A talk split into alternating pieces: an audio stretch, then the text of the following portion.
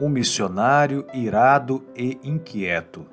Qual era o problema de Jonas? O que aprendemos de seu caráter defeituoso? Infelizmente, a história de Jonas não termina no capítulo 3. O capítulo 4 começa com a ira de Jonas para com Deus porque o seu esforço missionário tinha sido muito bem sucedido. Jonas estava preocupado em parecer tolo Deus tomou tempo para conversar com seu profeta, que se comportou como criança tendo acesso de ira.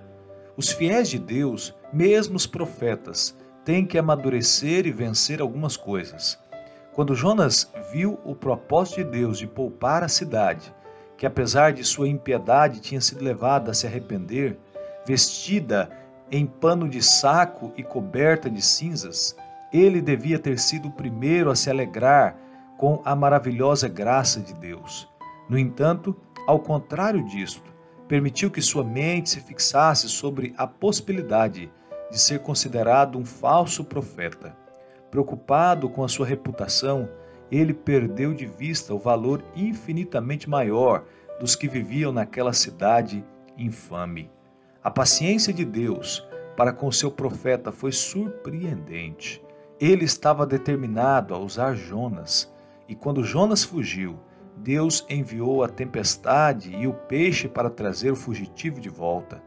E novamente, quando Jonas estava sendo teimoso e hostil, Deus buscou persuadi-lo de sua postura ruim, dizendo-lhe: Você acha que é razoável essa sua raiva? Jonas 4, verso 4. Porque Deus amou o mundo de tal maneira que deu seu Filho unigênito, para que todo que nele crê não pereça, mas tenha a vida eterna. João 3,16. Deus disse: E você não acha que eu deveria ter muito mais compaixão da grande cidade de Nínive, em que há mais de 120 mil pessoas que não sabem distinguir entre a mão direita e a mão esquerda, e também muitos animais?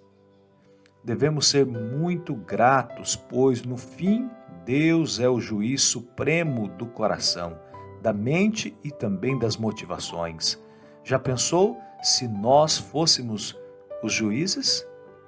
Como aprender a refletir a compaixão e a paciência que Deus tem para com as pessoas? Pense nisto. Que Deus te abençoe.